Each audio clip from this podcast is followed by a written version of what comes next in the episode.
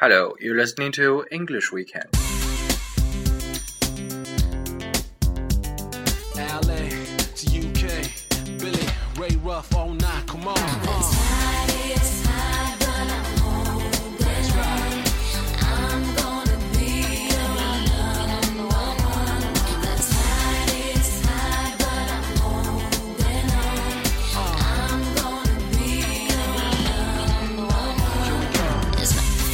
Do that tease and hurt me bad, but it's the way you do the things you do to me.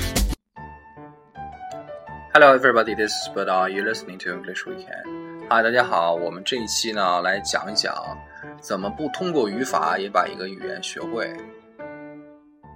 那么，就前一阵文章出轨门，我印象很深的一件事儿，就是有很多记者找到了文章前女友，然后去烦他。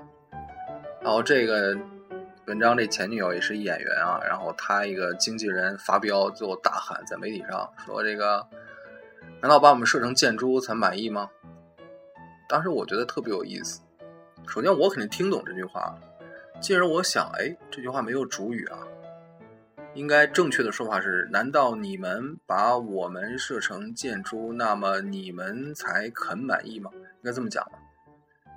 可是关键是，没有人会说，哎，你语法错了，你这句话，你身为身为这个发言人、这个经纪人，连这个汉语都不会说，没有人这么讲。大家觉得这句话很对啊，这就让我产生一个思考。后来其实和我之前呢对语言的一个小小的理解产生了一个联系，就是今天我要谈的，就是语言到底是怎么用的。我相信很多大家朋友一般在上小学之前学汉字之前都已经会说汉语了吧？我相信这个现象在任何国家都很普遍。比如说你法国人，那么你肯定是上学之前就已经会法语了。那么你英国人，你上学之前就会英语，只不过你不会写、不会读而已。所谓的英国、法国这些俄国、日本的这些文盲，指的是不认字，并不是不会说话。可是呢，我们训练出的人是另外一种文盲，就是我们会认字，但不会说话，这很奇怪的。所以我觉得这里面一定缺了一个东西，就是语言的用法。今天我要谈的这个。那么我觉得语言的用法和语法它区别在哪儿呢？就是语言的用法主要是针对语境和情境的。首先，这个语言必须有一个来源，然后呢有一个用处，那么这个就称之为一种用途。之前看那个农夫山泉吧，还是什么矿泉水广告，说这个我们不是生产矿泉水，我们只是大自然搬运工，把这个矿泉水从大自然这地方搬给您，然后您喝。啊，我觉得这个说法挺有趣的，因为我觉得语言呢也是这样，就是我们并不生产语言，但是我们是在消费和运用语言，所以关键你要知道你要怎么用它，你并不必介意说，哎，这是不是我的单词量，或者说，哎，这个语法我到底有没有理解？你不理解一样可以用啊。大家说中文写汉字，请问你写汉字，你理解汉字为什么造成那样吗？汉字可以说是现在现存的几乎最复杂的象形文字吧。其他很复杂，不都灭绝了吗？就我们的还留着。你你理解为什么汉字这么写吗？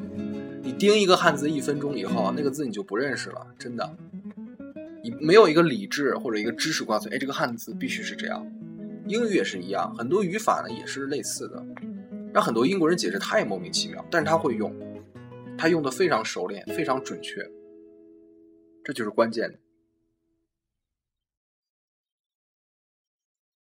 闲话少叙，我把这个语境分为三类，情境分为三类。最后是要用在情境上，所以我们先说情境。所谓的情境就是说你为什么要说话，因为其实有情况你是不用说话的，对不对？你你你你用手语啊，或者打个手势也可以的，或者你直接给他一嗯一定面额的钱，其实什么问题都好说，对吧？你为什么要说话呢？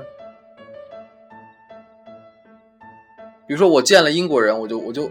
其实，其实就是真是，包括你看，很多中国留学生到了外国以后，我真想问他们一个问题，就是说你为什么要说话？真的，你为什么要说话？其实你你你这个你也没有，比如说外国女友或者怎么怎么样，你根本说话的这个，尤其是像一些理科生到了外国，你为什么要说话？其实你闭嘴一样可以在外国活很长时间，然后吃那个什么 China Town 里面的饭。问题回来了，为什么要说话？首先是要传递信息。然后是要传递情感，然后呢就是要传递一种思考。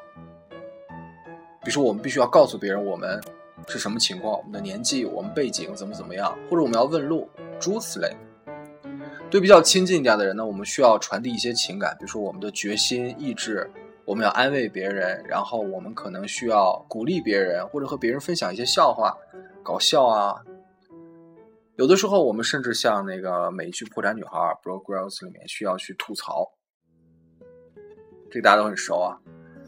用语言去吐槽啊，实际上什么都没有表达，就表达一种情感，就我很不满。所以这是我们需要语言，因为这个情况你只有语言能办到，尤其是在网上，in the cyber world。第三就是思考，比如大家听一些 BBC 的一些广播，它里面充满了一种思考，一种逻辑，逻辑怎么表达？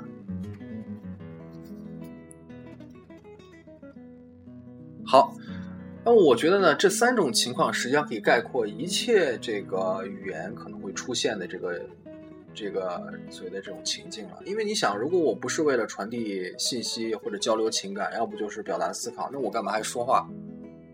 我完全可以不说话，见了英国人也不说英语，根本不要不要张嘴。不包括大家在比如说一些大城市，就经常走到半路被外国人拦下来，然后就说啊，请问哪哪哪怎么走？这就是一种信息啊，对吧？传递信息了，你必须告诉他啊，怎么走，怎么走，怎么走。然后如果在酒吧的话，哎，喝完酒以后，大家难免聊一下，比如说，哎，你觉得最近天气怎么怎么样？然后哎，我就觉得怎么怎么样。然后最近这个行情怎么怎么样？哎，我很不满。然后怎么怎么样？这就是一种情感，呃，一种就感觉吧，传递。包括可能大家相识多了以后，可能有的时候严肃起来也聊点思考，就是我觉得因为是这样的，怎么怎么怎么样，哎，思想就出来了。我觉得语言本质就是这个。当然，这可能涉及到很多很多的主题了。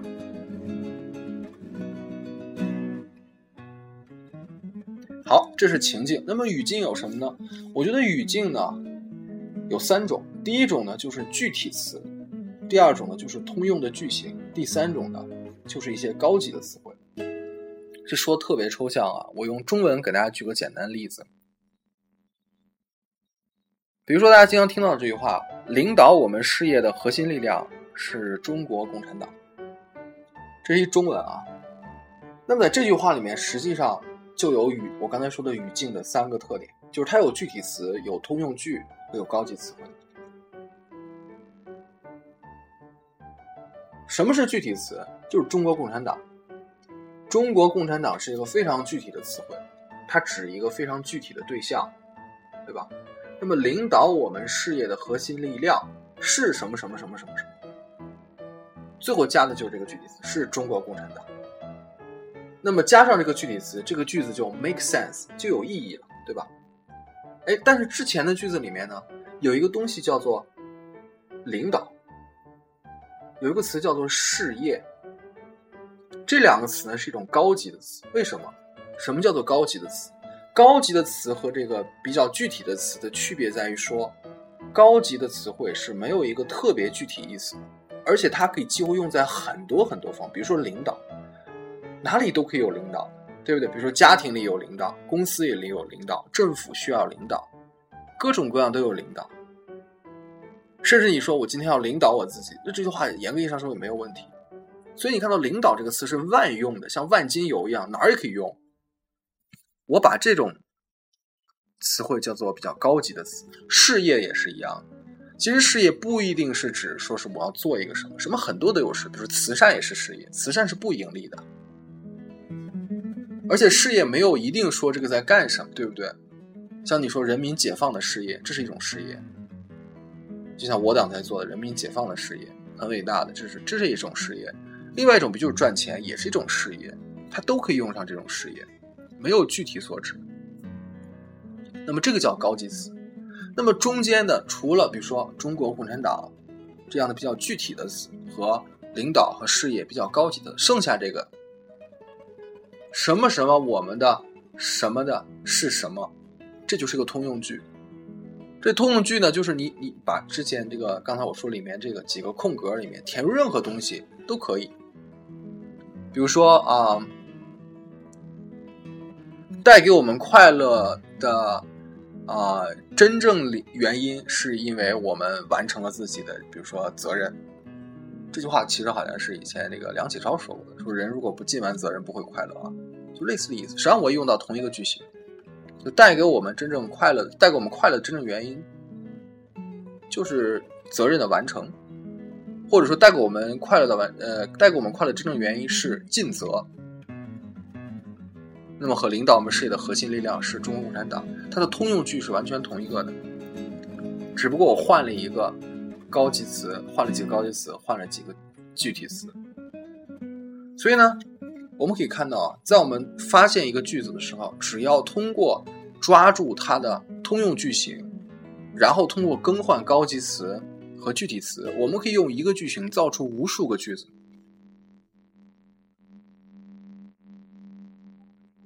这就是所谓语境的力量。然后我们可以把语境的力量用在不同的情境里面，或者我去传递信息，或者我去表达情感，或者我去啊、表达思考，都是可以的。我举个例子，比如说在那个美剧《Friends》里面，我记得第几季啊，就是布拉德皮特出现在那一季里面，然后就谈到说，呃，好像是这个 Rachel 拿出了一个毕业合影，高中时候的，他们发现里面呢，照片里面有一个老师，大家都认识他，因为他们是同一高中的。这老师呢，在照片里面的坐姿啊，显得很别扭，很僵硬，好像这个人好像不太不太习惯照相一样。这看到这个以后，Chandler 就开始开玩笑说：“哎呀，说这个人大概是总给油画当模特吧，现在是已经不会照相了。”就开了这么句玩笑。这个就是传递情感的。那么这句话他怎么说的？我印象还很深，就是 She was probably uh, f not familiar with the concept, with the process, having spent most of her time sitting for oil paintings. She was probably not familiar with the co- process, having spent most of her time sitting for oil paintings. 那么他可能对照相这个 process 这过程一点也不熟悉，not familiar with。Having spent most of her time sitting for oil paintings，因为总坐在那儿当油画模特，突然照相就不习惯了。那么这个句子我们可以把它抽象出来一个通用句型，就是 Somebody is not familiar with something having 哒哒哒哒哒。此外的这个 she 啊、process 啊、sitting for oil paintings 啊，这些都是一些具体词，我就把它抠掉了。然后我就可以把这个通用句里面刚才抠出的这个空格填上我想要填的词儿。比如说，呃，在一个情景当中，老师说：“哎，Bird Eye，你这个数学成绩怎么这么差？”那么实际上我需要给老师，这就是我刚才说情境了，一个情境，就是我需要给老师一个理由了，为什么你数学这么差？要英语说啊，因为老师说你数学这么差，为什么？我就说啊。I am I am not familiar with how to study math, having spent most of my spare time playing computer games. 当然，我这么说，我肯定就死定了，因为我我刚才说的是，因为我业余时间就玩电脑游戏，所以根本不知道怎么学数学。但是，我不能这么说了，但是这句话是成立的，我可以换个说法。Um, I would I am not familiar with how to study math, having spent most of my time studying English. 因为我总在研究英语，所以没没时间去学数学。那么也许就搪塞过去了。这就是我刚才说的。首先从这句话是从一个语境中来的，就是 friends。然后通过我对语境的这个具体词、通用句、高级词的这种分析，把握住了通用句，然后用在了一个情境当中，就是另外完全和 friends 一点关系都没有。但老师问我，哎，你数学怎么这么差？我就说 I, I'm not familiar with how to study math, having spent most of my spare time studying English。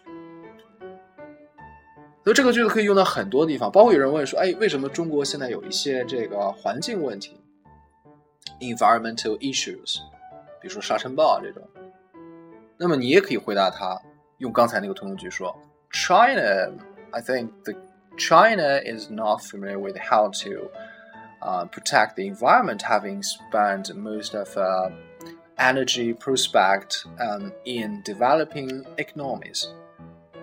就是我们用用在很多这种经济建设上的时间呢，完全就是没办法让我们有功夫去研究怎么保护环境了。这也可以是一种说法。 对吧？这也传递了一种理由。